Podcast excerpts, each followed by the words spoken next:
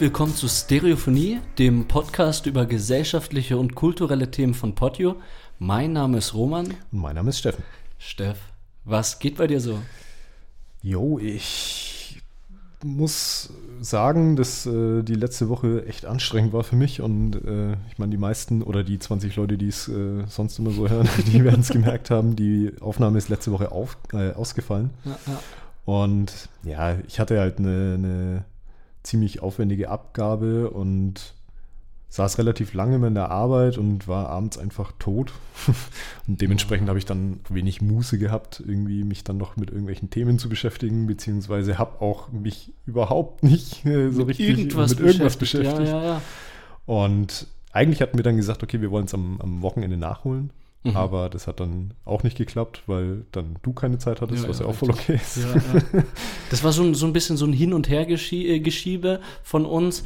Wir hatten versucht, das irgendwie auf die Beine zu stellen, aber hat einfach nicht funktioniert. Nee, und, Und- das wäre einfach in krassen Stress ausgeartet und dann haben wir auch gesagt, okay, nee, dann lassen wir es halt jetzt einfach mal für die Woche. Da hätte ja auch die Folge drunter gela- äh, gelitten. Also ganz ehrlich, wir sind so beide der Meinung, wir sollten beide so klar im Kopf sein und ganz entspannt an die Sache rangehen und wenn im Hinterkopf die ganze Zeit irgendwelche, jetzt bei dir beispielsweise Abgabetermine und diese, dieses Projekt und das war so stressig und man will sich eigentlich nur hinlegen und dann bei mir war ja auch eigentlich viel los. Ja, eben, bei dir ist ja immer noch äh, Full House. Ukra ukrainischer Besuch, ja, ich glaube jetzt seit einem Monat schon. Mhm.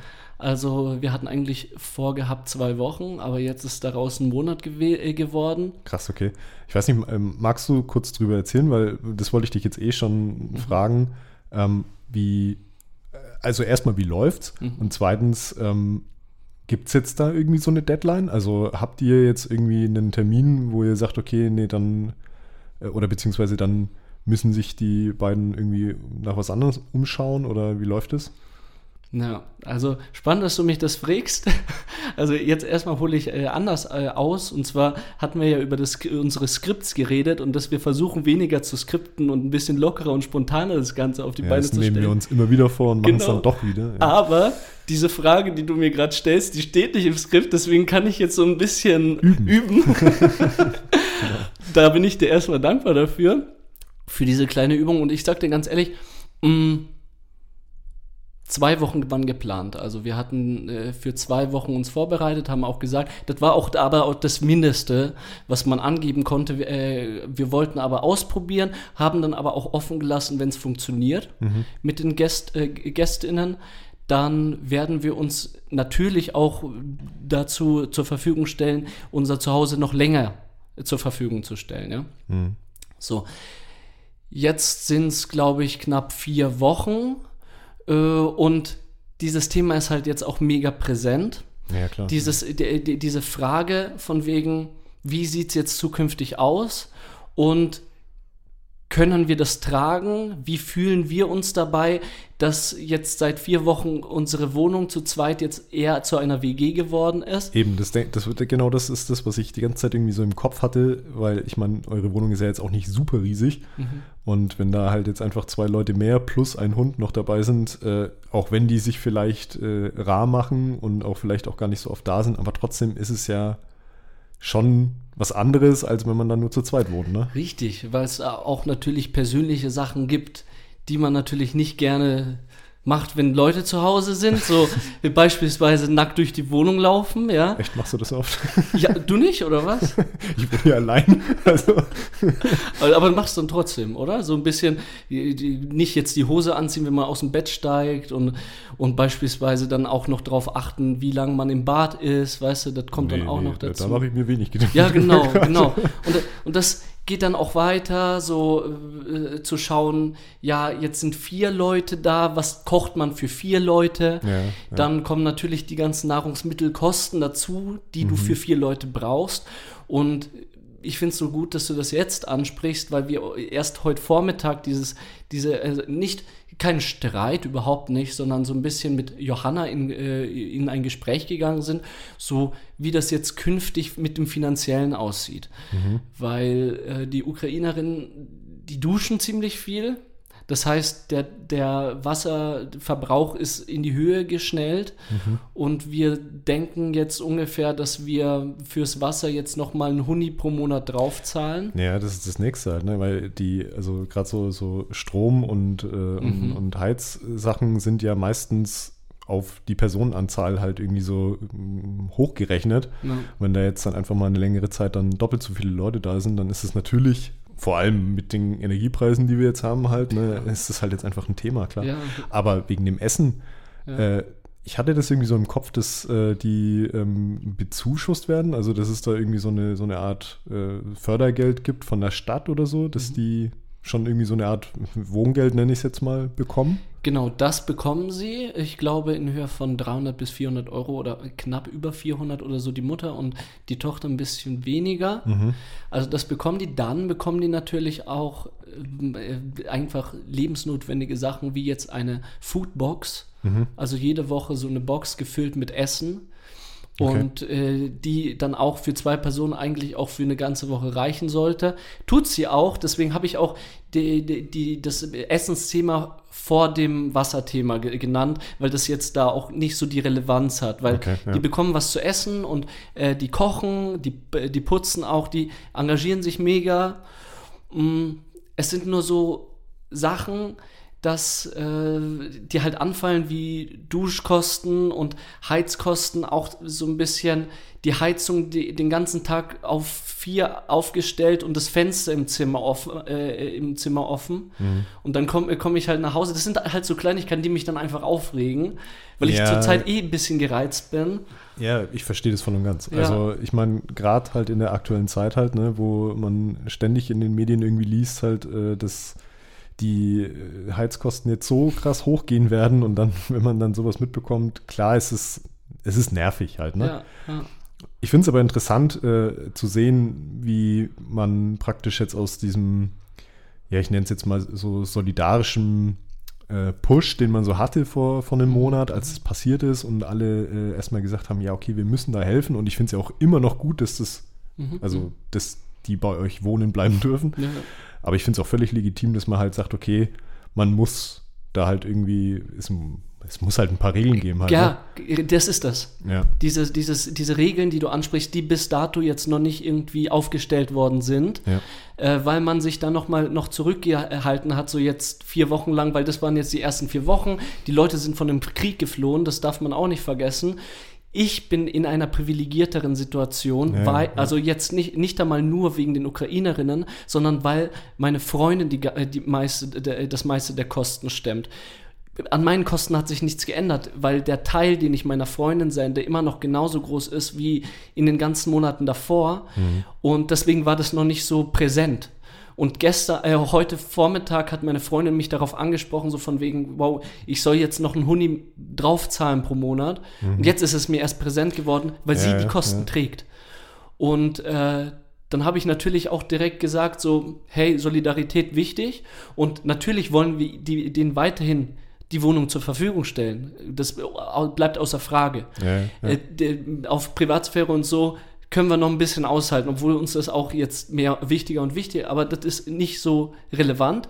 Eher so in Richtung, dass wir uns jetzt, äh, also die, äh, meine Freundin hat sich mit dem Vermieter jetzt in Kontakt gesetzt, wie da die Kosten irgendwie da zusammenberechnet werden und wie das mit pro Kopf aussieht, mhm. damit wir so wirklich die Zahlen haben und dass wir mit den Zahlen dann uns zusammen hinsetzen und sagen, hey Leute, so und so sieht's aus, wir haben jetzt diese diese Kosten, die auf uns zukommen. Ich bin Student. Johanna ist die Einzige, die Vollzeit arbeitet und Johanna kann nicht für vier nee, Menschen klar. sorgen. Ja, und deswegen sa äh, sagen wir denen sozusagen, so sehen die Kosten aus und äh, äh, bitten die dann darum oder fragen sie, ob es möglich ist, dass sie entweder ein Teil oder vielleicht auch das Ganze dann mit uns zusammentragen. Mhm. Und ich denke, das machen die. Ich bin mir auch ziemlich sicher, das haben wir einfach noch nicht angesprochen und vielleicht auch raus an die Menschen, die auch irgendwie ukrainische Flüchtlinge bei sich aufgenommen haben und gerade in einem ähnlichen Struggle stecken, so wann und wie spreche ich diese Menschen äh, da an und soll ich da irgendwie mehr Rücksicht nehmen und äh, Macht es einfach, weil das zerfrisst euch sonst und äh, dann schwächt es den sozialen Kontakt mit den Menschen. Ich habe gemerkt, in den letzten Tagen war ich schon öfter so ein bisschen pissiger, wenn ich dann so das Fenster gesehen habe oder äh, irgendwie die Duschwände waren nicht mit diesem Abgezogen. abgezogen ja. und da bilden sich dann so Kalkflecken da achten wir halt drauf und das wurde dann nicht gemacht und dann bin ich so pingelig, weißt du, und sehe da und das ist unnötig, aber das liegt daran, weil so ein großes Problem mit dem Finanziellen im Raum steht. Ja, ja, ja verstehe. Und das soll aus dem Raum äh, geschaffen werden und dann geht es, glaube ich, wieder bergauf. Du hast jetzt vorhin das kurz mit dem Vermieter angesprochen, da wollte ich dich sowieso nochmal fragen, hattet äh, ihr das vorher äh, abgeklärt? Ich gehe mal davon aus, ja, oder? Währenddessen. Währenddessen. wie, das war so eine Hals-über-Kopf-Aktion, natürlich wie sonst, zack, ja. gemacht und dann haben wir den Vermieter. Ja, ich habe lange drüber nachgedacht, ob das, äh, ob, ob ihr das jetzt einfach so, so hauruckmäßig einfach gemacht habt und gesagt habt, ja, scheißegal, was der, was der Vermieter jetzt erstmal sagt. Das sind dann halt einfach Freunde, die zu Gast sind, ja. halt, ne? Ja. Was es ja de facto dann auch erstmal so ist, ne? Hätten wir machen können. Ja. Aber ja, okay, dass das jetzt so on the fly halt dann irgendwie noch nachträglich geklärt wurde. Ja, okay, ja, gut. wurde geklärt, weil wir nämlich den Vermieternamen in irgendwelchen Dokumenten angeben sollten. Und ah, dann ja, dachten okay. wir, wenn wir das jetzt offiziell irgendwie bürokratisch erwähnen, ja, dann sollte man, man ihm schon Bescheid sagen. weil ich glaube, ansonsten hätten wir sechs bis acht Wochen gewartet, weil vielleicht auch interessante Information. Sechs bis acht Wochen gel gelten die äh, ukrainischen Kriegsflüchtlinge einfach als Gäste, mhm. als äh, Freunde. Braucht, braucht man nicht melden. Mhm. Aber nach sechs bis acht Wochen ist es notwendig, dem Vermieter Bescheid zu geben. Ja, gut, weil dann sind es ja, ja Untermieter. Ja, genau. so, sowas in die Richtung. Ja, ja, krass. Ja, aber ich denke, das äh, werden wir jetzt noch mit Johanna kurz besprechen, dann äh, mit dem Vermieter nochmal klären und dann setzen wir uns mit denen zusammen und ich bin mir sehr, sehr sicher, dass die das auch verstehen werden und äh, dann auch ihren Beitrag einfach leisten. Natürlich wollen wir auch nicht zu viel, nur das, was möglich nee, ist. klar, klar. Aber für uns ist es halt auch nicht einfach so. Hm. Ja. Jetzt habe ich dich voll unterbrochen bei dem Flow, wie es dir geht. ja, ich habe ich hab ja schon gesagt, mir, bei mir ist gar nicht so viel passiert, weil viel Arbeit, wie immer halt. Ja, ja, ja. Äh, ich habe tatsächlich wieder so ein bisschen versucht, ähm, mich medial so ein bisschen auf Nachrichten einzulassen. Ich weiß nicht, ob du verstehst, ah, was ich meine. Ja, ja. Ich habe ja so ein bisschen Digital Detox, ne, Digital Detox stimmt nicht. Äh, so, so, so Medienhygiene. Ja, Medienhygiene. Äh, irgendwie genau. so zu machen und äh, mich nicht äh, jeden Früh mit irgendwelchen ja, äh, Kacknachrichten schon irgendwie so runterziehen zu lassen. Ja, ja, und äh, ja, ich merke, dass ich langsam wieder ein bisschen Energie habe, um, um mich auch über schwierigere Themen irgendwie so äh, zu informieren. Ja, dich einzulassen auch. Genau, ne? und ich meine, die zwei großen Themen sind halt äh, einfach Ukraine. Haben wir jetzt aber schon ein bisschen drüber gesprochen. Ja, ja. Da ist jetzt halt noch sehr viel mehr Bullshit passiert. Ja, hast und, du das mit dem Iron Dome mitbekommen? Das ist jetzt nicht so komplett Ukraine-mäßig. Der, der um Berlin rum äh, gebastelt ja, werden soll. Genau. Ja. Ja, äh, ich habe muss sagen, ich habe viel über, über dieses Thema, ähm, wie Deutschland sich jetzt selber verteidigen will in Zukunft ja, ja, ja. und so drüber nachgedacht. Und ich merke aber, dass äh, ich, also ich, ich bin halt irgendwie so grundsätzlich irgendwie ein pazifistischer Mensch.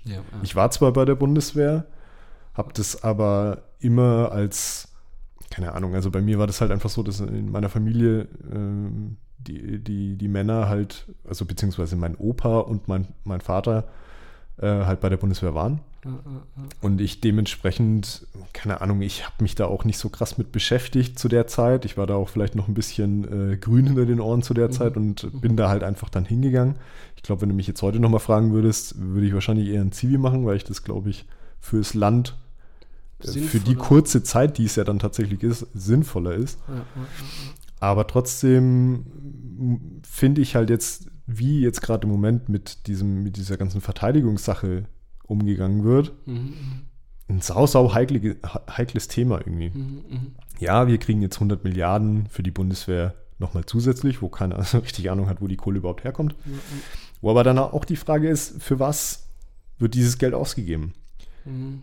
Dann kam das Thema, sollte die Wehrpflicht wieder eingeführt werden, wovon ich überhaupt kein Fan bin weil ich das, glaube ich, auch Quatsch finde in dem Sinne, dass es halt einfach, dass die Ausbildung der Soldaten, Mhm. wenn man das wieder einführen würde, würde so super schnell diese 100 Milliarden einfach wieder auffressen. Einfach, also keine Ahnung, äh, du, du, du hast schon ein Studium hinter dich gebracht, ich habe auch studiert. Ja. Die Bürokratie in der Hochschule ist nervig. Voll. Also vor allem, wenn man so in der Hochschule mal arbeiten will oder so, Ja, ja. so als äh, Hiwi-Job halt, ne? Es ist nichts im Vergleich zur Bürokratie, die du bei der Bundeswehr hast. Nichts. Gar nichts. Das ist wirklich abgefahren, was, was da für ein, ein, ein, ein riesen Elefant an Bürokratie Ach, äh, bei so einer Wehrpflicht, also bei diesem Grundwehrdienst, den ich gemacht habe, was Ja. da zum Beispiel, äh, was ich da an Papierstapeln in diesen neun Monaten produziert habe, das willst du gar nicht wissen. Echt jetzt? Ich habe da schon so super viel von weggeschmissen, aber bei so ein paar Sachen weiß ich auch gar nicht, ob ich das überhaupt wegschmeißen darf. Du, weil, äh, im weitesten Sinne bin ich, glaube ich, noch Reservist. Glaube ich, weiß ich aber auch nicht so hundertprozentig. Aber bist du nicht nur Reservist, wenn du da was unterschrieben hast, dass du Reservist, dich als Reservist anbietest? Ganz ehrlich, du hast alles es- unterschrieben, was dir in die Finger gekommen Ganz ist. ehrlich, Roman, ich weiß es nicht. Ich weiß es einfach nicht. Ich habe meinen Grundwehrdienst gemacht. Ich war jetzt nicht Soldat auf Zeit danach noch. Also das, wenn du halt den Grundwehrdienst noch verlängert, verlängert hast damals. Also ich war ja noch einer von den letzten Menschen, die neun Monate mussten. Ja, ja, ja. Ähm, da war es halt tatsächlich noch so, wenn man dann, ähm, man konnte dann auf zwei Jahre verlängern, Mhm. was auch ein paar Leute gemacht haben und was ich jetzt im Nachhinein auch jetzt nicht super verwerflich finde. Mhm. Das Einzige, was ist halt, wenn du über ein Jahr bei der Bundeswehr bist, dann musst du einen Auslandseinsatz mitmachen. Und in Echt? der Zeit wäre das halt Afghanistan gewesen. Nach einem Jahr ist es verpflichtend nach Afghanistan, also in dem Fall. Ja, genau. Also so wie ich das jetzt in Erinnerung habe, ist es so, wenn du länger als ein Jahr bei der Bundeswehr bist, dann hast du halt einen gewissen äh, Rang, weil also deine, dein Dienstgrad, der, ähm, der kommt ja von der Zeit, die du da warst. Mhm. Und dementsprechend, äh, glaube ich, äh, ab, ähm, was ist, äh, ab Hauptgefreiter, glaube ich. Mhm. Also ich war Obergefreiter nach neun Monaten. Mhm.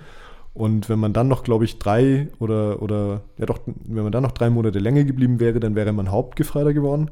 Und ich glaube, als Hauptgefreiter kannst du dann rein rechtlich in den Ausla ins Ausland, in den Auslandseinsatz geschickt werden. Mhm. Und ich glaube zu wissen, dass es auch äh, verpflichtend gewesen wäre. Aber da haut doch jeder ab nach neun Monaten, oder nicht?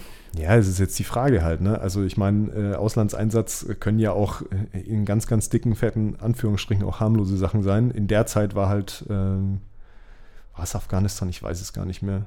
Ah, Okay. Afghanistan oder Irak? Bin mir jetzt nicht mehr sicher. Es ist auch schon Ja, Afghanistan über, über, zehn Jahre her bei mir. Zehn Jahre?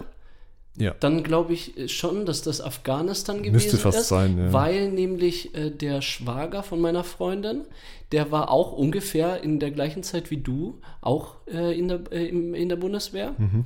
Und der war halt über einem Jahr und der wurde dann in Afghanistan eingesetzt. Ja, genau. Ja. Und ja, äh, er hatte halt das Glück, nicht irgendwie äh, zur Waffe äh, greifen zu müssen oder sonst ja. was, sondern der war, äh, wie, wie kann man das nennen? Fahrer von wichtigen Personen. Ja, ja. es, es gab auch äh, tatsächlich, als ich damals da war, ähm, gab es so im Endeffekt die, die Erklärung dafür, es hätte zwei Orte gegeben in Afghanistan, wo man hätte eingesetzt werden können. Und das eine war im Norden und das andere war im Süden von Afghanistan. Und ähm, also das ist jetzt ganz, ganz gefährliches Halbwissen, weil es, wie gesagt, echt saulang her ist. Vielleicht Ja, ja, war es auch der Irak, ich bin mir jetzt gar nicht mehr sicher. Okay. Aber auf jeden Fall gab es äh, zwei Regionen, wo man hätte eingesetzt werden können. Und in der einen war es halt umkämpftes Gebiet. Ja. Also da wäre es halt äh, schon ziemlich sicher gewesen, dass man auch mal hätte einen Schuss abfeuern müssen. Und in der anderen war es halt, die Leute, die da wiedergekommen sind, die haben gesagt, das war wie Urlaub. Du konntest dir also, da, das durftest du entscheiden. Nee, das glaube ich nicht, dass man sich das Ach hätte so. aussuchen können. Aber Hast diese beiden Möglichkeiten hat es gegeben Ah, halt. Ne? ja, ja. Und ja, es ist ähm, schwierig, das jetzt zu sagen. Rundum. Also einfach jetzt äh, kurz gesagt, ich habe halt eh schon ein, äh, ein schwieriges Verhältnis irgendwie zu diesem ganzen Mhm. Thema oder beziehungsweise kein schwieriges, ich habe ein, ein skeptisches Verhältnis zu diesem ganzen Thema. Ja. Ich habe zum Beispiel beim, äh, beim Schießen bei der Mhm. Bundeswehr, ich habe das immer eher als so eine Art Sport gesehen. Ja, ja, Ich habe das jetzt nie tatsächlich als das, was es ist, nämlich eine Waffe abfeuern, die potenziell jemanden töten könnte. So, als wäre es äh, Gummimunition oder Genau, sowas auf ja. Zielscheiben. Und deswegen fand ich diese, ja, diese Biwaks oder so, die wir so äh, gemacht haben, also diese äh, äh, Zelten im Wald, ja, ja, äh, fand ich immer so ein bisschen trashig, weil es dann in so eine Richtung Realitätsübung gegangen ist. Weißt du, wie ich meine? Ja, ja, ja, also, wo du dann irgendwie so einen Marsch durch den Wald gemacht hast und dann haben sie irgendwie so einen Angriff simuliert oder irgendwie sowas halt, ne? Und da ist es dann immer so, da habe ich gemerkt, dass es so solche Situationen waren, die mir auch in meinem Kopf irgendwie nicht so richtig gut getan haben. Mhm. Weil das dann doch realitätsnah war. Ja, ne? genau. Äh, beziehungsweise weil es halt einfach dann irgendwie so mit, mit in, in, in nicht mehr so eine äh, ausbilderische, sportliche Richtung gegangen ist. Und wie gesagt, ich habe das Schießen als Sport gesehen. Und deswegen, ja. ich fand auch, äh, da war, ich bin auch in einem, in einem Jahrgang reingekommen, Aha. wo es war, war so, ein, so ein Mischjahrgang, oder mhm. was heißt so Jahrgang ist falsch, äh, so, also man kommt immer in Quartalen bei der Bundeswehr an. Mhm.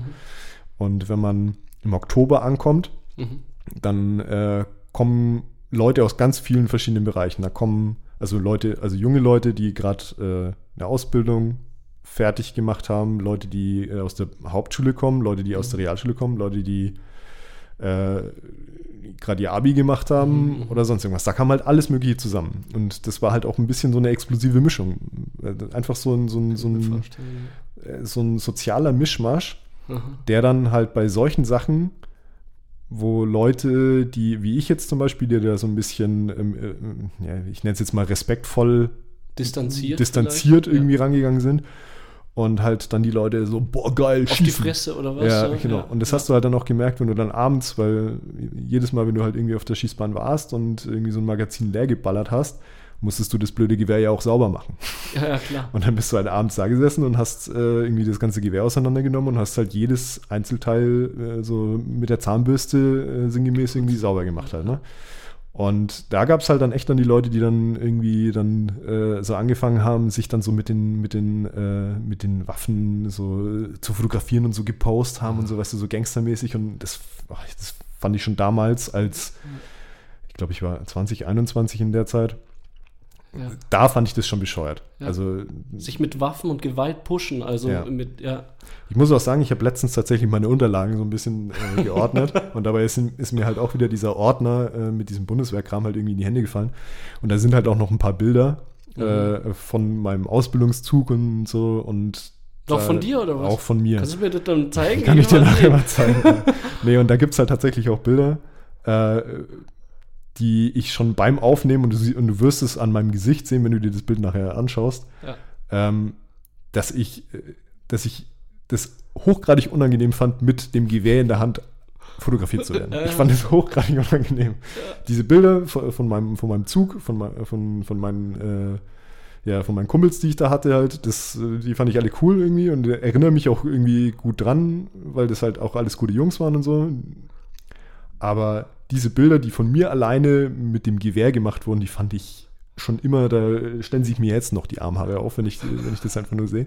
Und links daneben so der zwei Meter breite Fred, der so richtig mit der Kalaschnikow am Genick dastand und die Bizeps angespannt so, hat. So ungefähr, so kannst du es dir vorstellen. Ja, das, das, das, genau so war das. Und Verrückt. Ja. Also ich finde es verrückt, jetzt äh, nochmal kurz, dass es. Wir wollten über den Iron Long reden. Ja, ich bin voll abgeschwiffen. Ja, aber ich schweife jetzt weiter ab, weil ich, äh, mir liegt jetzt unbedingt was auf der Zunge.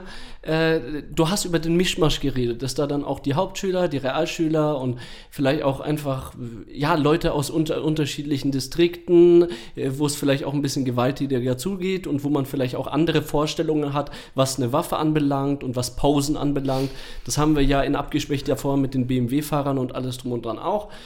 Die, die, die einen sehen das als Verkehrsmittel, die anderen äh, setzen sich da po, posig drauf und wollen am besten 15 Bilder davon. Mhm. Ähm, aber meinst du, dass du hast es mir gerade so deutlich gemacht, dass es die unterschiedlichen Menschen gibt und vielleicht argumentiere ich aus einer Bubble raus, aus meiner Bubble raus, aber ich habe das Gefühl, wenn jetzt die Wehrpflicht kommen würde oder äh, ja, wenn die Wehrpflicht kommen würde, es würden echt, echt sehr, sehr wenige Bock drauf haben. Erstens, so von mhm. wegen, weil pazifistisch veranlagt. Und das Zweite, ich glaube, die wären dann alle nach neun Monaten draußen, oder? So von wegen, jetzt schnell abhaken und vielleicht auch nur so äh, gar nicht mit Herz, sondern einfach nur so, oh, ich, ich, ich muss das jetzt tun, weißt du? Ja, ich glaube, also das, was im Gespräch war, war ja jetzt nicht die Wehrpflicht so, wie ich sie damals mitbekommen habe. Also diese neun Monate ähm, Grundwehrdienst, die du machen musst. Und wenn du keinen Bock drauf hast, dass du, also dass du, du kannst, ich hätte mich ja auch davon befreien lassen können und dann hätte ich Zivi machen müssen. Ja. Aber jetzt ist es ja, wäre es ja so, dass man es sich raussuchen könnte. Also das ist man dann halt irgendwie so ein, so ein, so ein wie das FSJ früher, Mhm. dass man halt so ein Jahr, glaube ich, stand zur Debatte, halt eben so Freiwilligendienst macht. Und ob man den dann bei der Bundeswehr macht oder wieder den Zivi, was ich meiner Meinung nach auch, äh, glaube ich, mit noch das Schlimmste finde an, an der Abschaffung der, der Wehrpflicht, dass es halt die Zivis nicht mehr gibt.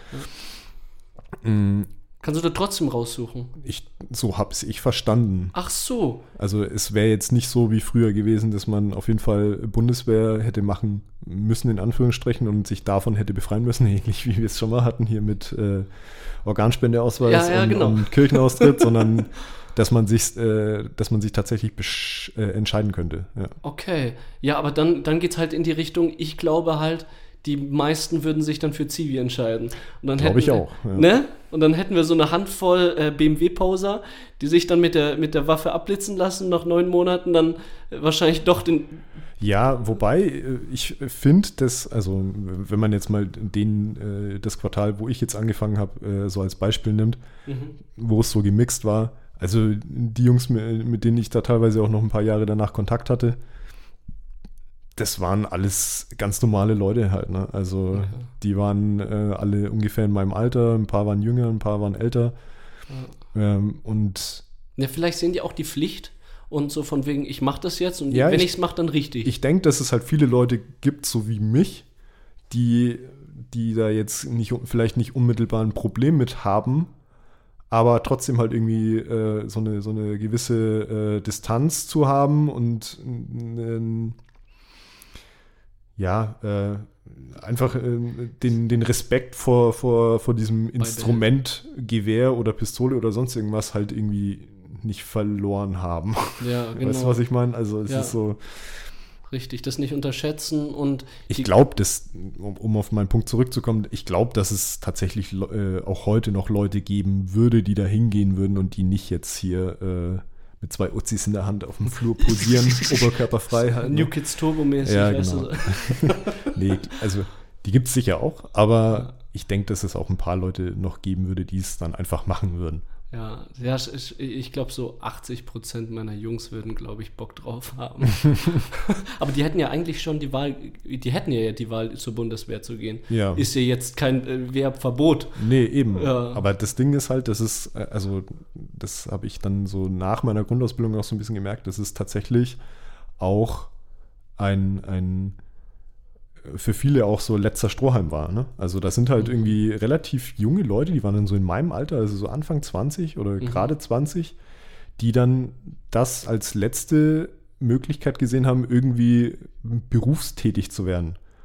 Weil sie im Endeffekt keinen. Schulabschluss, Mhm. genau, der einzi die einzige Möglichkeit, irgendwie noch eine, eine Zukunftsperspektive zu haben. Mhm.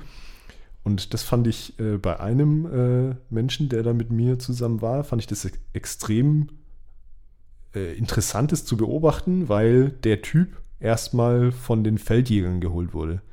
Das Was heißt, er hat sich. Feldjäger ist die Militärpolizei, wenn du so Okay. willst. Mhm. Und zwar, wenn du, also wenn du eingezogen wirst, also wenn du zum Bund hast gehen müssen und aber dann nicht aufgetaucht bist, Mhm. warst du erstmal, also ich weiß nicht, ob das schon Fahnenflucht war, aber du bist erstmal halt nicht dazu zum Dienst angetreten. Mhm. Und dann ist, sind die Feldjäger äh, ähm, darauf angesetzt worden, dich zu holen und dich dann dahin zu bringen. Und äh, ja, es klingt total archaisch halt, ne, wenn man Mhm. da jetzt so drüber nachdenkt. Ja, und das, dass das auch schon seit so vielen Jahren jetzt kein Thema mehr für unsere Jugend ist halt. Ne? Ja, das ja. macht, also verstehe ich voll und ganz halt. Ne? Und es war auch damals schon crazy, das, Mhm. so, äh, das so zu beobachten, dass dann halt der Typ mit seinen, glaube ich, 19 oder 20 Jahren, die er hatte, Mhm. ähm, dann da aufgeschlagen ist, nachdem ihn die Feldjäger geholt haben und für jeden Tag, den er praktisch nicht angetreten ist, äh, musste der dann abends auch nach Dienstschluss, haben sie den ins Café Viereck hieß es. Das war im Endeffekt die Arrestzelle. Und da wurde der halt dann abends abgeholt und haben sie den da reingesetzt. Und ja, und er hat dann aber ganz normal mit uns Dienst geschoben, aber wenn wir dann nach Hause gegangen sind, also ich war dann äh, Heimschläfer, weil die Kaserne relativ nah ja, äh, bei mir zu Hause war. Äh, aber die anderen sind halt dann äh, auf, auf ihre Zimmer gegangen halt und haben halt da dann irgendwie gechillt. Und der ist halt dann äh, eingesperrt worden. Eingesperrt worden? Ja. Und ich glaube, es ist auch so, dass wenn du länger als vier oder fünf Tage äh, eingesperrt warst, dann warst du auch vorbestraft, tatsächlich. Echt jetzt? Ja. Und interessant fand ich, dass der Typ dann Soldat auf Zeit geworden ist. Danach. Das Weil ich mir gedacht habe. Wo ist der Reiz so, weißt du? Und ja, aber ich glaube, dass es halt genau so ein Mensch war, dass der halt, das, das war dem sein, sein einziges. Halt.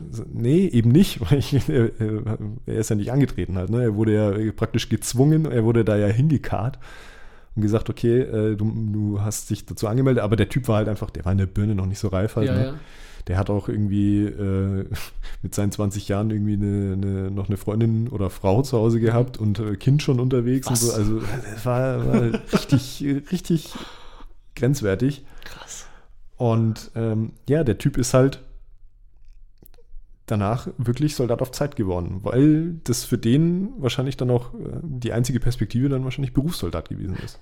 Also doch Lebensinhalt, das meinte ich nämlich damit, so in Zukunft. Er hat Keine Ahnung, ob er das jetzt immer noch macht. ja, ja, ja, aber ja. er hat sich das vorstellen können, weil er vielleicht nichts anderes da war, was ja. ansonsten es für ihn sinnvoll gefüllt hätte, sein Leben, weißt du? Ja. Und darauf wolltest du ja anspielen, dass es da auch Menschen gibt, die dorthin gehen, weil sie Perspektiven brauchen, weil natürlich die Bundeswehr auch mega die Perspektive gibt.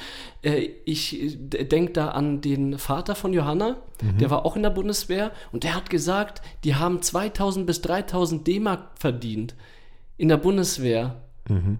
Also ich, der war auch echt lang da ich glaube, je länger man ist, desto mehr verdient man ja, da ja, auch. Klar. Umso höher dein Dienstgrad, umso mehr verdienst du. Ja. Und der hatte halt, äh, der hat es anscheinend mega, mega entspannt gehabt, weil er gemeint hat, so seine Hauptaufgabe war es, die Russen äh, abzuhören. abzuhören. Mhm. Der saß also in seiner, seiner, seiner, seinem Bunker da mit seinen Kumpels und hat jedes Mal auf bestimmte Wörter geachtet. Die haben eine Liste bekommen. Bei den und den und den und den und den Wörtern meldet ihr euch bitte. Und dann saß halt die ganze Zeit da hat, mhm. hat dann die Russen abgehört. Die Russen wussten natürlich, dass genau dort äh, die abgehört wurden, aber das war denen egal. Die haben halt dann irgendwelche ähm, äh, anderen Wörter benutzt, so ja, ja. Special-Wörter, ich weiß gerade nicht, wie man das nennt. Und der hat da seine Zeit mega abgesessen und als die irgendwie Ausbildung oder Training oder so hatten, war der meistens nicht dabei, sondern hat sich so ein bisschen abseits bewegt und sich irgendwo äh, da eine lustige Zeit gemacht. Und es ist nicht aufgefallen, dass er nicht da war, weil er jedes Mal zu dem, der gerade Ausbildung gemacht hat oder die Übungen, zu dem gesagt hat, ach ja, ich war nicht da, weil ich bei dem anderen gerade beim Training war. Und das ist die ganze Zeit gut gegangen. Ja, abgefahren. Ja, und das war halt so ein bisschen der Anreiz, dass man auch mega äh, gutes Geld verdient hat. Ich weiß nicht, ob man jetzt immer noch so gut Geld verdient, aber. Ja, wie gesagt, meine, meine Informationen sind jetzt auch schon halt zehn Jahre alt. Ne? Also ich weiß, dass wir als Grundwehrdienstleistende, wir haben äh, ein bisschen Kohle bekommen, aber das ist wahrscheinlich ähnlich wie mit einer Ausbildung vergleichbar. Mhm, also der okay. Wehrsold, den du da bekommst. Sobald du dann aber Soldat auf Zeit geworden bist, also sobald du aus, der, aus diesem Grundwehrdienststatus irgendwie rausgekommen bist, ähm, hast du schon okay verdient. Also ja, das ja. war schon in Ordnung. Aber wie gesagt, umso höher dein Dienstgrad. Und die meisten Dienstgrade kommen über Zeit. Zeit, ja. Und, oder halt, wenn du jetzt zum Beispiel sagst, okay, du bist jetzt irgendwie Unteroffizier, willst jetzt aber dann in eine Offizierslaufbahn, dann hast du halt irgendwie beim Bund studieren müssen, zum Beispiel. Du sprichst es an mit dem Studieren. Das ist ja auch noch so ein Grund. Das ist auch ein Grund, ja. Ne? Also, ich habe mir auch überlegt, so, ich so als 18, 17, 18-Jähriger so, was mache ich mit meiner Zukunft? Da habe ich so einen Brief bekommen von der Bundeswehr, lag, lag, so im Briefkasten, die werden ja irgendwie abgeschickt, sobald du äh, irgendwie auch, entweder aus der du Schule gehst. Du hast noch einen Brief bekommen? Ich habe noch einen Brief bekommen von Krass, wegen, okay. ähm, ich glaube nicht einmal persönliche Anschrift oder so, wir suchen sie, wir brauchen Unterstützung bei der Bundeswehr. Das war ja auch, ich, ich habe da jedes Mal so dieses, diesen amerikanischen Uncle Präsidenten. Sam. Nee, ich glaube, das ist kein Präsident, oder? Achso, nee, wahrscheinlich Ich nicht. weiß schon, äh, ja. hier. Wer war das überhaupt? Uncle Sam wants you Ach from the ja, army. ja, ja, mit diesem USA, mit dem Zeig. Und so habe ich mich auch ein bisschen gefühlt, so, du wirst gebraucht. Ja, ich muss auch sagen, die Bundeswehr hat halt auch einfach ein Imageproblem. Ne? Also Ja. das muss man halt einfach sagen. Das war. Gerechtfertigterweise, oder? Ja, also, Also keine Ahnung, ich finde halt die ganzen Werbespots, die man jetzt so heutzutage sieht, also keine Ahnung, die sind ja So Action-Trailer. Der Action so neuer Black Ops kommt raus. Ja, genau. oder? Call of Duty habe ich da auch in meinem Kopf. Ja, exakt. Nee, und das ist halt einfach diese, diese, ja, ich, ich nenne es jetzt mal scherzhaft Propaganda-Videos halt, ne, was es ja irgendwie. Auffälligster Propaganda. Ja, ich finde es cringig auf, auf Ja. höchster Ebene. Und deswegen, also, aber ich fand es schon, ich finde generell halt dieses ganze Thema auch ähm, bei der Musterung halt. Dann sitzt du da im Kreiswehrersatzamt und äh, dann läuft da so ein Bildschirm, wo dann die ganze Zeit irgendwie so ein Kampfjet vorbeizischt halt, ne? Und dann äh, wird irgendwie, siehst du irgendwie die Leute marschieren und keine Ahnung was. Und denkst dir, wow, bin ich jetzt hier bei Starship Troopers oder so? Keine Ahnung, was geht denn ab? Also, das war schon. Das, das, das zieht nicht. Nee. Die ganze Werbung zieht nicht. Ich, ich sag dir auch ganz ehrlich, in meinem Umfeld kenne ich niemanden, der zum Militär gegangen ist, außer eine, eine ganz, ganz weit bekannte, äh, die ich auf Snapchat habe und die dann vor, vor vier Jahren oder so öffentlich auf äh, Snapchat äh, gepostet hat, ja, sie ist jetzt endlich zum Militär eingetreten. Und warum hat sie das getan? Weil sie auf Männer mit Bundeswehranzügen steht, weißt du? mit Militäranzügen und sich da einen Partner fürs Leben sucht. Okay, ich spare mir jegliches Kommentar dazu. Das ist, weißt du, die Bundeswehr sollte eher so ein, so ein Tinder, so eine Tinder-Plattform eröffnen, wie so Binder oder so, weißt du, Bundeswehr-Tinder. Kommt zu uns, hier findet ihr euren neuen Partner. Vielleicht ist das reizvoll. Ja, vielleicht ist es reizvoller als die Propaganda-Werbung, die sie sonst so machen. Kann schon sein. äh, du hast vorhin den Iron Dome angesprochen. Ja. Das ist äh, grob eine halbe Stunde Boah. her. Äh, um was geht's denn da genau? Genau, das mit dem Iron Dome war ja, dass der Scholz bis 2025 geplant hat, um Berlin rum, glaube ich, ein Raketenabwehrsystem aufzubauen, damit einfach bei Gefahr dieser, dieses Schutzschild, Iron Dome, like äh, Eisen, äh, Kugel oder wie? Kuppel, Eisenkuppel, genau, dass äh, diese hochmodernen Geräte dann Raketen oder sonstige Angriffe, die Richtung Deutschland sind, dann auch ab, abschießen können, Ja. damit Deutschland sicherer ist. Und da hat er jetzt mega die fetten finanziellen Ressourcen äh, geplant, die man jetzt in ein so ein Raketenabwehrsystem reinsteckt. Und ich habe mir da überlegt, so, die könnten doch fabrikneue Waffen oder irgendwelche un- äh, oder Unterstützungsleistungen an die Ukraine liefern. Das ist aber noch nicht passiert, aber stattdessen plant man jetzt schon für Deutschland mega die horrenden Summen in Schutzsysteme für Deutschland, die nicht in Gefahr gerade sind. Ja, Zu investieren. äh, Stimmt, aber finde ich an sich nicht verkehrt, da jetzt schon drüber nachzudenken, weil wir sehen ja, dass, also das Ding ist, unsere, unsere Verteidigung hat sich halt irgendwie so die letzten Jahre so ein bisschen kaputt gewirtschaftet, aus meinem Blickwinkel heraus.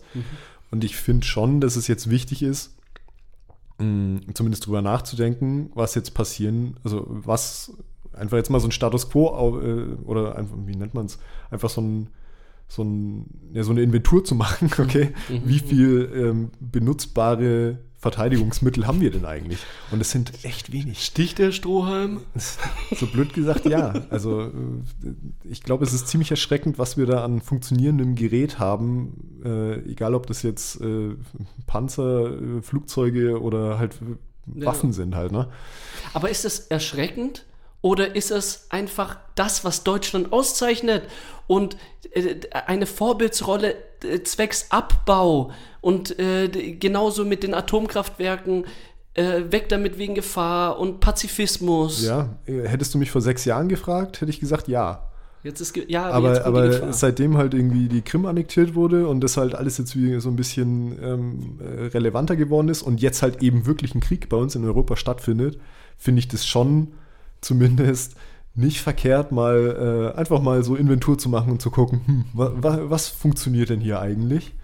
Und deswegen, ja, ich finde halt den Namen Iron Dome, keine Ahnung, also ich, ich finde halt, also Blockbuster klar, oder wir wie Bundeswehrwerbung. wir hängen uns medial so krass an so, an so Wörtern gerade auf. Ne? Also das haben wir schon in der Pandemie gehabt. Das haben wir jetzt äh, im, im, im Ukraine-Russland-Konflikt, hatten wir das jetzt auch die ganze Zeit. Und wir hängen uns die ganze Zeit immer an so einzelnen Wörtern auf, die sich dann so aufbauschen halt. Ne? Und ich finde Iron Dome, ey, keine Ahnung, das klingt halt ultra nach Kalten Krieg halt. Ne? Und wahrscheinlich ist es, also ich weiß auch nicht, wie man es anders nennen sollte. Ich habe jetzt da kein, kein Beispiel für, aber Eisenkuppel. ja, das klingt auch nicht viel besser. Weil alles in Deutsch, was mit Eisen und in irgendeiner Form mit Krieg zu tun hat, klingt immer irgendwie Ja, so halb rechts halt. Ne? Ja, genau. Und ja, ich weiß nicht. äh, Also, wie gesagt, mir, mir fällt es ein bisschen schwer, mich da, also mir da wirklich eine endgültige Meinung zu bilden, weil an sich finde ich es jetzt nicht verkehrt, aber zweitens habe ich Mhm. halt doch irgendwie so meine pazifistische Grundeinstellung Mhm. äh, die halt gegen jegliches, also die sich halt einfach gegen jegliche Art von Konflikt und Krieg und keine Ahnung was ausartet. Nur sind wir nicht diejenigen, die entscheiden, ob Krieg kommt. Wenn Krieg zu uns kommt, dann sind wir nämlich die Gearschten, wenn wir die ganze Zeit gemeint hätten, Pazifismus ist das Wichtigste und äh, von wegen, es wird sich jeder nach, unserem, nach unserer Ideologie richten und zwar, dass es keinen Krieg mehr geben wird. Ja, ich glaube und auch, kein dass, Angriff. Ja, voll. Ich glaube aber auch, dass Deutschland mittlerweile von seinem hohen Ross runtersteigen muss und äh, sagen muss, okay, äh, wir sind jetzt so in, in, in Europa und auf der ganzen Welt sind wir irgendwie so als, als die, die Ingenieure, die äh, hochtechnisiert sind und keine Ahnung und äh, organisiert sind und keine Ahnung was. Und ich glaube, wir müssen langsam von diesem hohen Ross runter, weil das sind wir de facto einfach nicht mehr. Erstmal sind wir ein digitales Entwicklungsland. Zweitens schaffen wir es nicht mal, unser eigenes äh, Verteidigungsgerät irgendwie so auf Vordermann zu bringen, dass wir potenziell irgendwie uns selber verteidigen können, geschweige denn irgendwelche anderen Länder vernünftig unterstützen können. Drittens sind wir 60% von Russlands Gas abhängig. Das ist das nächste, genau, weißt du, das sind Der alles, Nord Stream. das sind, das sind alles solche Sachen, wo ich mir echt denke, ja, ey, wir brauchen uns dieses, wir, wir müssen uns nicht mehr so selber glorifizieren, weil wir, ja, wir, wir haben es geschafft, irgendwie aus diesem ganzen Nationalsozialismus rauszukommen und wirklich ein, ein eigenständiges Land zu werden, das, äh, das gut in der Welt dasteht und ähm, aber meiner Meinung nach irgendwie falsch wahrgenommen wird in der Welt. Mhm. Weißt du, wie ich meine? Also, und zwar, wir werden überschätzt. Wir werden maßlos überschätzt von der Welt, glaube ich. Ah, okay, und darauf baut Deutschland auf, mit der Hoffnung, dass dieses Ich äh, weiß nicht, ob- imaginäre ja. Überschätzen, was eigentlich nicht da ist, dass das So bleibt. so bleibt. ja, genau, danke. Ja, ich, jein. Also, ich, glaube halt, dass wir uns vieles immer noch schönreden. Also, bleiben wir mal beim Thema digitales Entwicklungsland halt, ne? Also, ich meine, äh, keine Ahnung, da können wir uns jetzt halt noch, so, noch und nöcher irgendwie was auf die Fahnen schreiben, ja, Glasfaser, bla, bla, bla. Trotzdem äh, haben wir halt die teuersten Internetanschlüsse in äh, komplett Mitteleuropa. Und gleichzeitig auch noch die schlechtesten. Wir haben die teuersten und die schlechtesten Internetanschlüsse. Also das ist einfach, äh, das steht einfach in keinem Verhältnis. Und warum haben wir die? Weil irgend so ein CDU-Kanzler, den wir vor ein paar tausend Jahren mal hatten, äh, äh, hier Kupferleitung. So ein, Kupferleitungen äh, irgendwie so äh, per, Bester Deal. per Vetternwirtschaft irgendwie durchgewunken hat. Ja, und jetzt haben wir den Salat. 20 Jahre später, Ja, und 30 jetzt- Jahre später. Jetzt fahren wir zehn Minuten mit dem Bus aus der Stadt raus und haben schon kein Internet mehr. Ja, ey, da brauchst du nicht mehr aus der Stadt raus. Ich habe hier teilweise kein Internet. Wir merken es doch, wenn wir zusammen zocken. Du bist, du bist dreimal am Abend bist du weg. Scheiße, Internet wieder ausgefallen. Weißt du, wie der hieß äh, mit den Kupferkabeln? Wie der Typ hieß, der die Der- Kupferkabel. äh, Ja, genau, der diesen Deal gemacht hat. Der Kanzler? Das Ja. war Helmut Kohl. Helmut Kohl. Okay, Alter, jetzt äh, kenne ich meinen Sündenbock auf jeden Fall, wenn ich mich dann wieder mega aufregt, dass ihr wieder ohne mich zockt, weil ich es Ja, einfach genau. nicht hinkriege. Scheiß auf Kohl, Alter.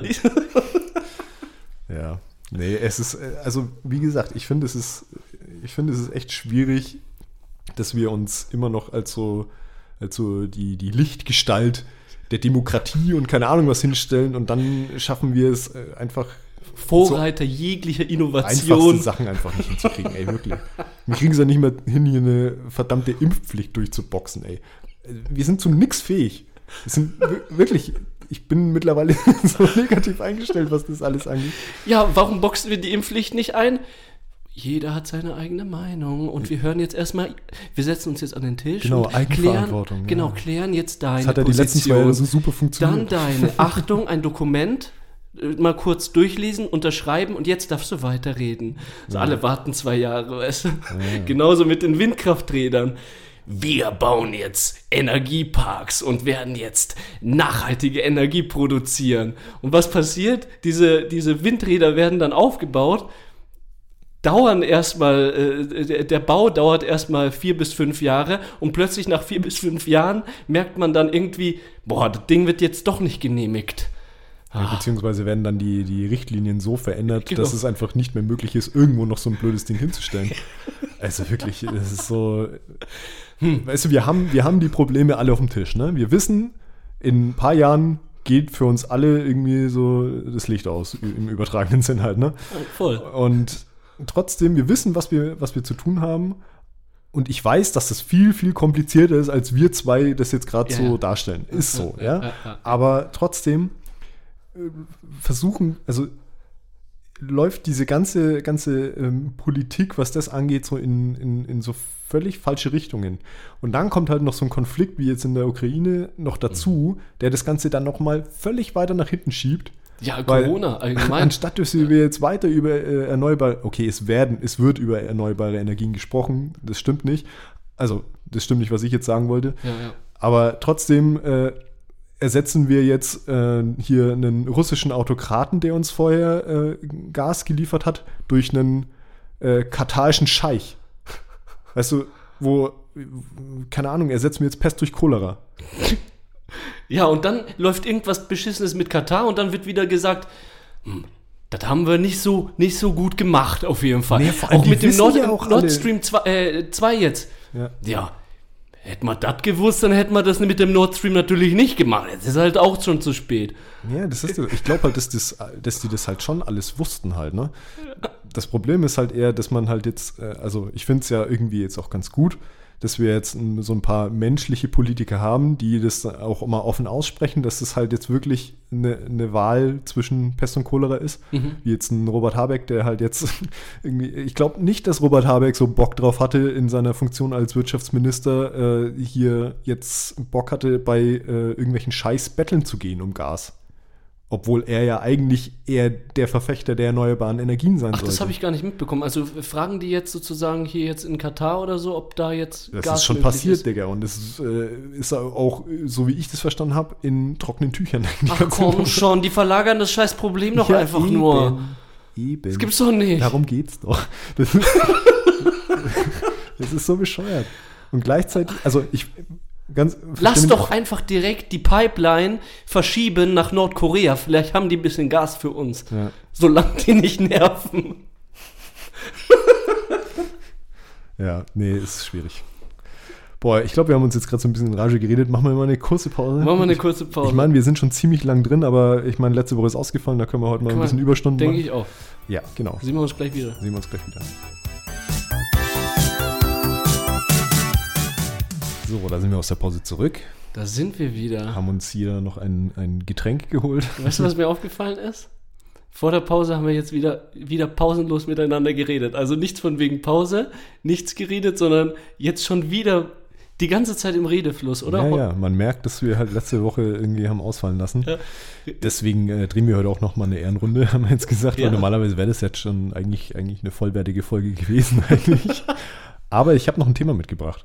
Ja. Und zwar wollte ich mit dir ähm, über, also ganz grob über das Thema unterlassene Hilfeleistung reden. Spannend. Ja, ja. Und zwar bin ich äh, darauf gekommen, weil meine Freundin hat ähm, an, vor zwei Wochen den Vortrag gehört, mhm. Mm, wo eine Psychologiestudentin ähm, über den Bystander-Effekt gesprochen hat. Mhm auf den komme ich jetzt später noch, aber da ging es grob um, äh, ich weiß nicht, ob du das mitbekommen hast, ich glaube Mitte Februar war das, als diese äh, 17-Jährige in Berlin ähm, rassistisch angegriffen wurde Ja. und also zuerst beleidigt wurde und dann auch verprügelt wurde.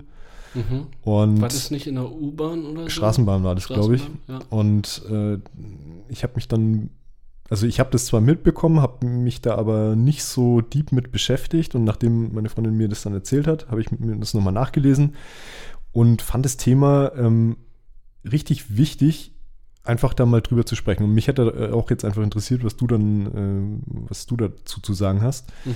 Und zwar ging es mir prinzipiell erstmal darum, dass dieses Mädel, als es eben angegriffen wurde, anscheinend um Hilfe geschrien hat.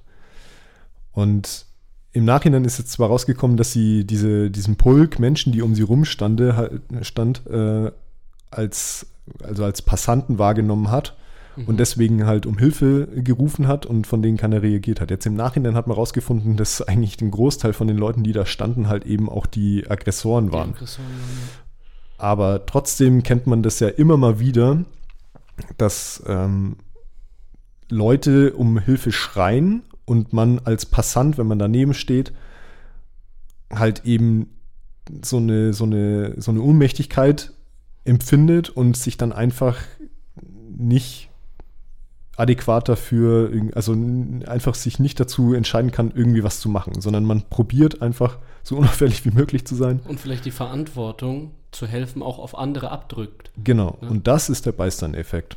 Okay.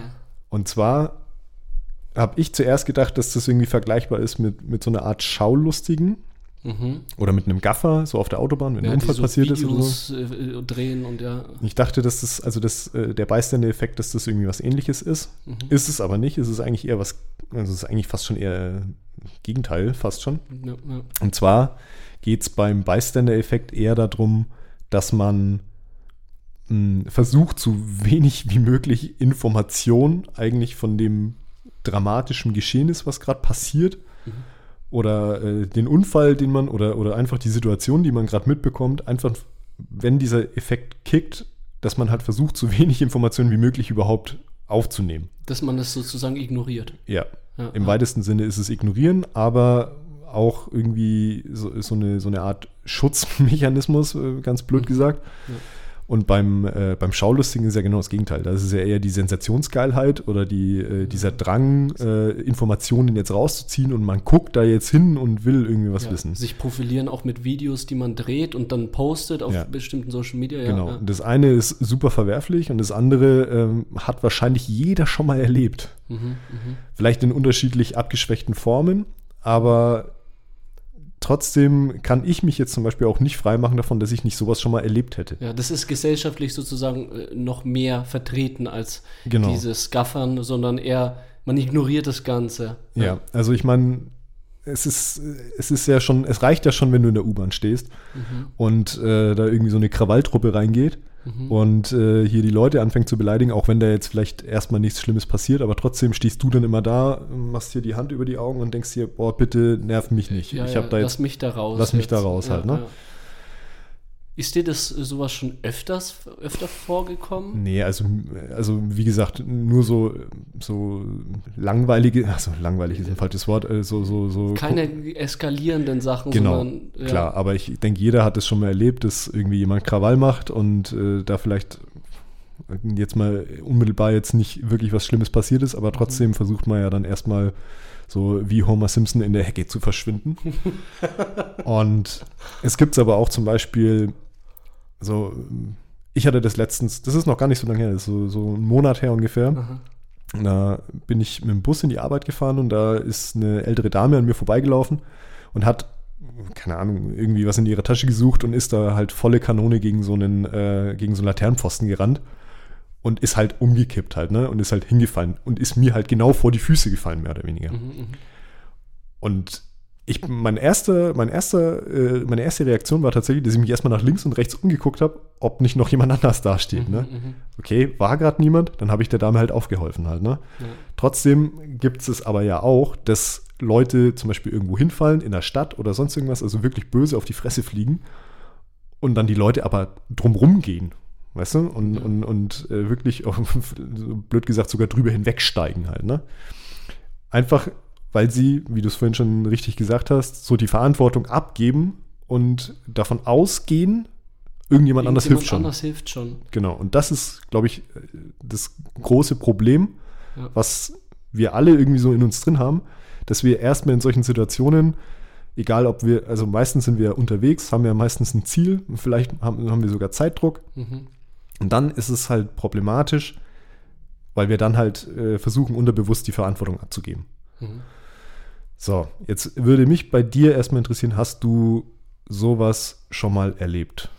Also, erstmal würde ich da äh, jetzt kurz noch erwähnen, dass ich ein ganz cooles, interessantes Video äh, auf YouTube angeschaut habe, auch unterlassene Hilfeleistungen gedreht von der ARD. Mhm. Und die haben da so ein Szenario aufgebaut. Und zwar haben die auf einer dicht, äh, nicht dicht befahrenen Straße, sondern so Landstraße, ja, mhm. haben die am Seitenrand einen Unfall inszeniert mit zerstörtem Auto, alles kaputt und zwei Leichen, also nicht Leichen, sondern schwer verletzte Personen mit Blut überströmt und alles liegen gut sichtbar neben dem Auto, weißt du? Und ähm, du merkst, äh, äh, wenn du da vorbeifährst, merkst du, gerade ist der Unfall passiert und da sind zwei verletzte Personen. Siehst du auch.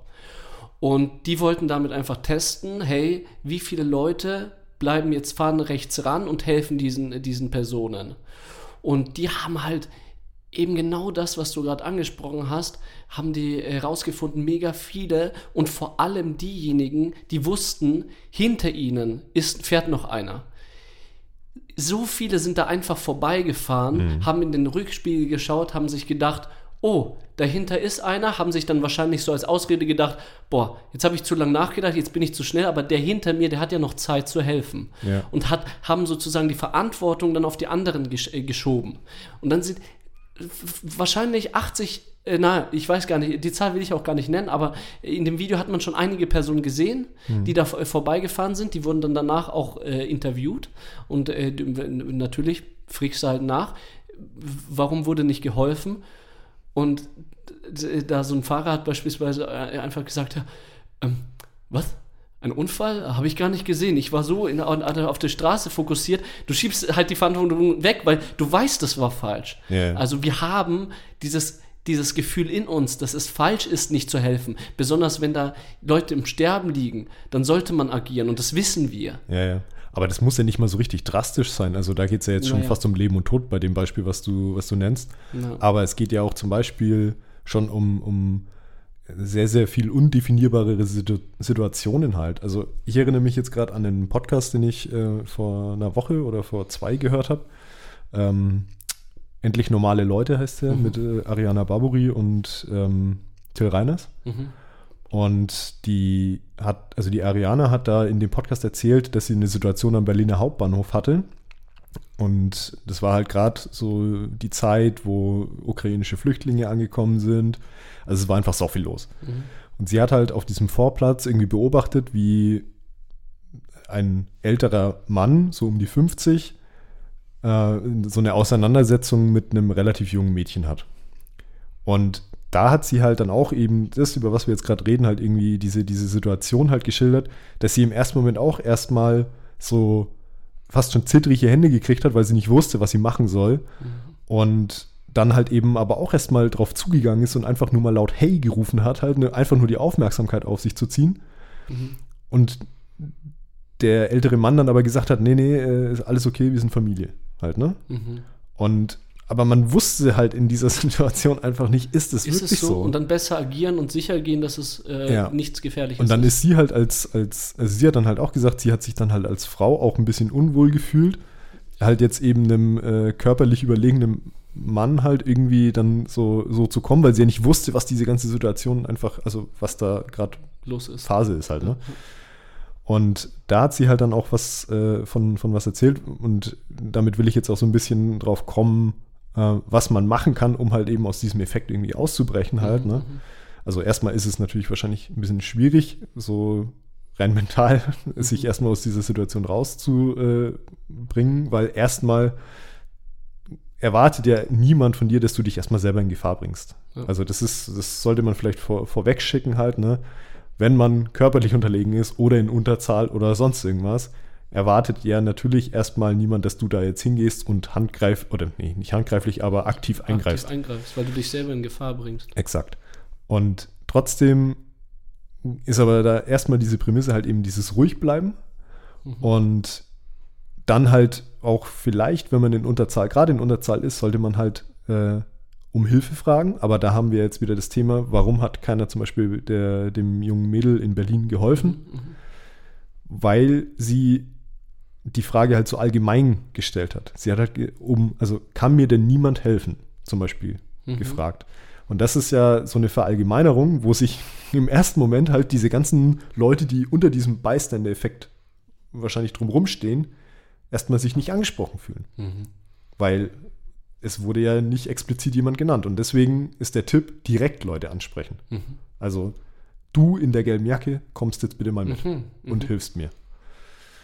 Und das fand ich zum Beispiel, also das, ich glaube, das hat die, das hat man schon irgendwann mal schon mal gehört, dass man die Leute eher direkt ansprechen soll, anstatt kann mir denn niemand helfen? Also das bringt halt nichts, also so allgemein zu fragen. Ja, wahrscheinlich auch als Opfer und als vielleicht sogar Beteiligter, der hilft, oder? Ja, sowohl als auch, genau. Ja.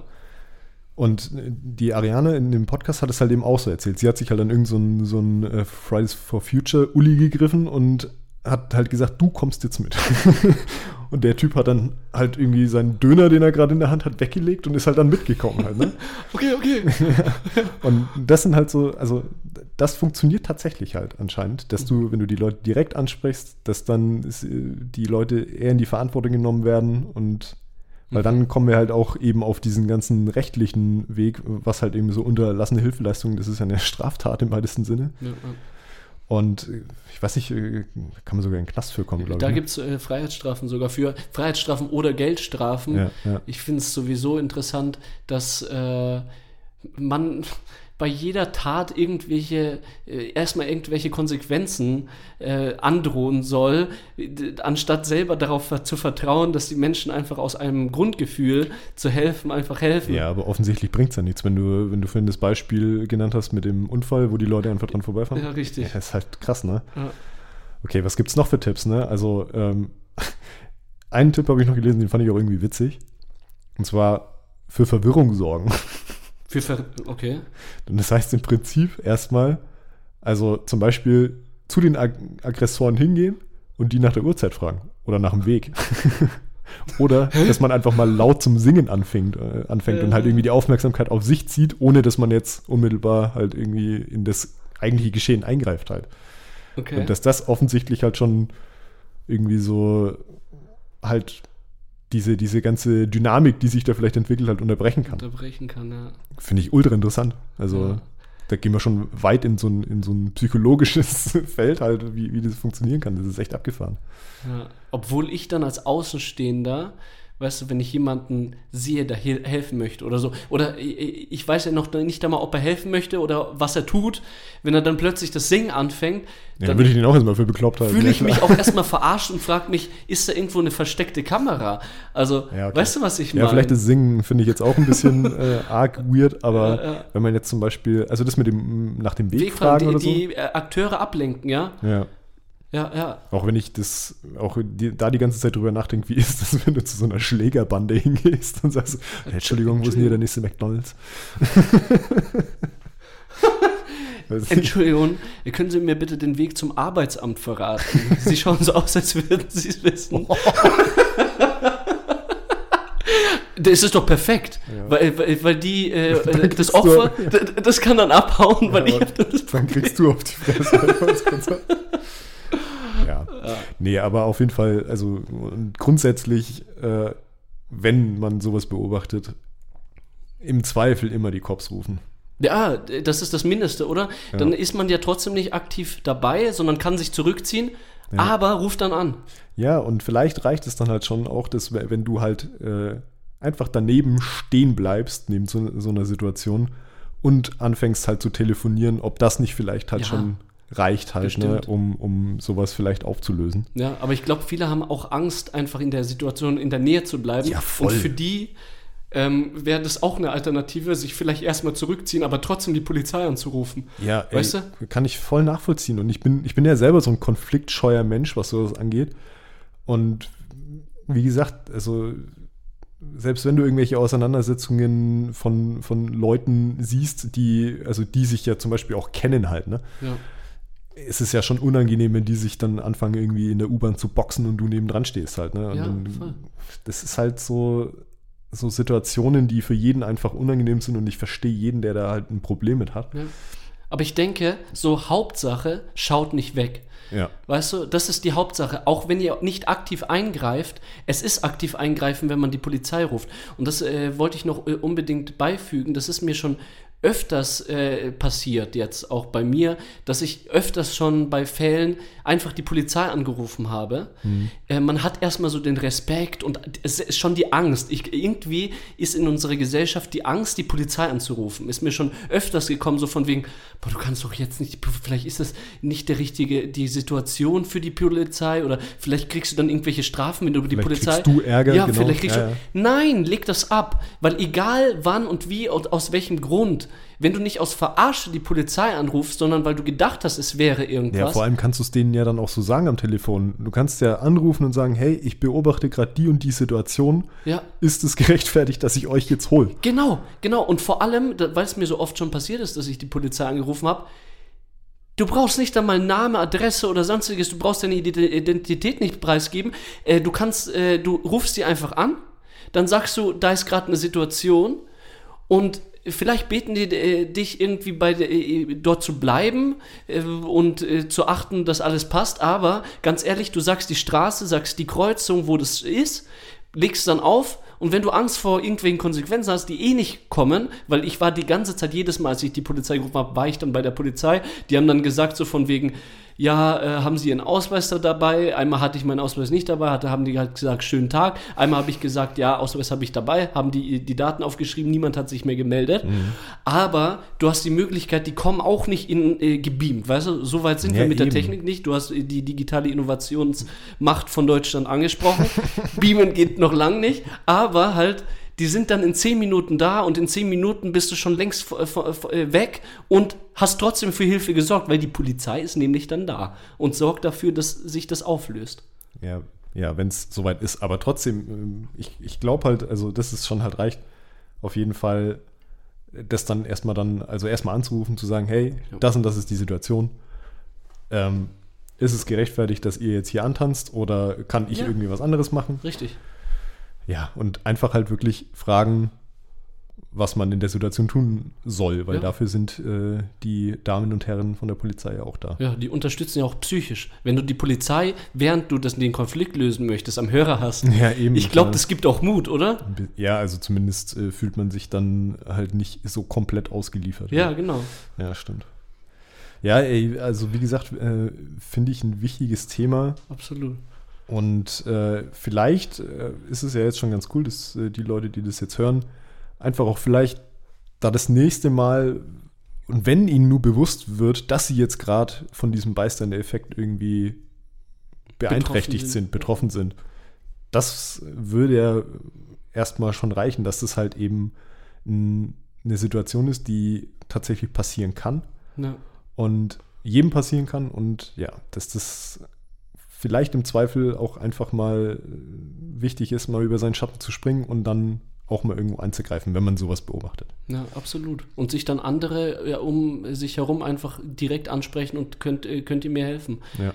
Jetzt, jetzt habt ihr ja das Instrumentarium vom Steff gehört, also nutzt es bitte auch. Sehr Ja. gut, finde ich wichtig. Äh, danke auf jeden Fall äh, dir, Steff, für das Thema. Du kamst auf die Idee und äh, ich habe das zwar gewusst, dass das wichtig ist, aber es war mir noch nicht wirklich bewusst. Und äh, weil so selten solche Situationen aufkommen, ähm, über, denkt man da auch nicht drüber nach und bereitet sich da auch nicht vor. Das ist dann so schockierend. Oh mein Gott, ich bin in der Situation, was mache ich jetzt? Ja. Das ist, glaube ich, wichtig, davor schon darüber gehört zu haben, was sind meine Möglichkeiten und in welcher Situation befinde ich mich gerade. Oh mein Gott, ich ignoriere. Wie nennt man das? Bystander? Was kam nach Bystander? Du kannst so und so handeln? Alles klar. Ja, genau. ja, vielleicht, Geil. vielleicht äh, hilft das schon. Sehr gut. Ja. Gut, dann würde ich sagen, machen wir Schluss für heute und äh, wollte dich jetzt noch fragen, was hättest du denn für die Playlist? Help! Help! Von den Beatles, oder was? Genau, Ah, von den okay. Beatles habe ich rausgenommen. Einfach weil das gerade passt und vielleicht nochmal alles unterstreicht. Stimmt, ja. Sehr gut. Was, was hast du dir Äh, rausgesucht? ich habe mir, ich sang die ganze Zeit von dir von Tomte rausgesucht. Äh, Tomte, das ist die äh, ehemalige Band von T.S. Ullmann. Kennst Hm. du T.S. Ullmann? äh, TSO mal kenne ich, ja. Ja. Und ich weiß nicht, ob die noch äh, zusammen Musik machen, aber auf jeden Fall war T.S. Ullmann der, oder war oder ist der Frontmann von Tomte, ich weiß es jetzt gar nicht. Ja. Aber ich bin ich letztens mal wieder drüber gestolpert und äh, ja, finde ich gut. Cool, cool. Naja, abonniert uns auf dem Podcatcher eurer Wahl, lasst gerne ein, zwei Likes auf unserem Social Media da und bewertet fleißig auf Apple Podcasts und Spotify. Außerdem würden wir uns freuen, wenn ihr uns euren Freunden und Familien weiterempfehlt. Und aktiviert bitte die Glocke auf Spotify, damit ihr immer eine Benachrichtigung bekommt, wenn wir eine neue Folge raushauen. Dann bleibt uns eigentlich nur noch zu sagen, ich bin der Roman, Ich bin der Steff, vielen Dank für eure Aufmerksamkeit das war Stereophonie. in Stereo.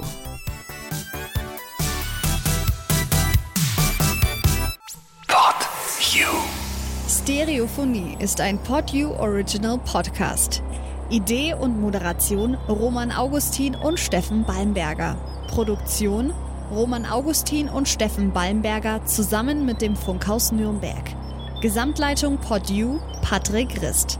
Alle PodU Podcasts findest du auf podu.de und in der PodU App. Podcasts für dich aus deiner Region.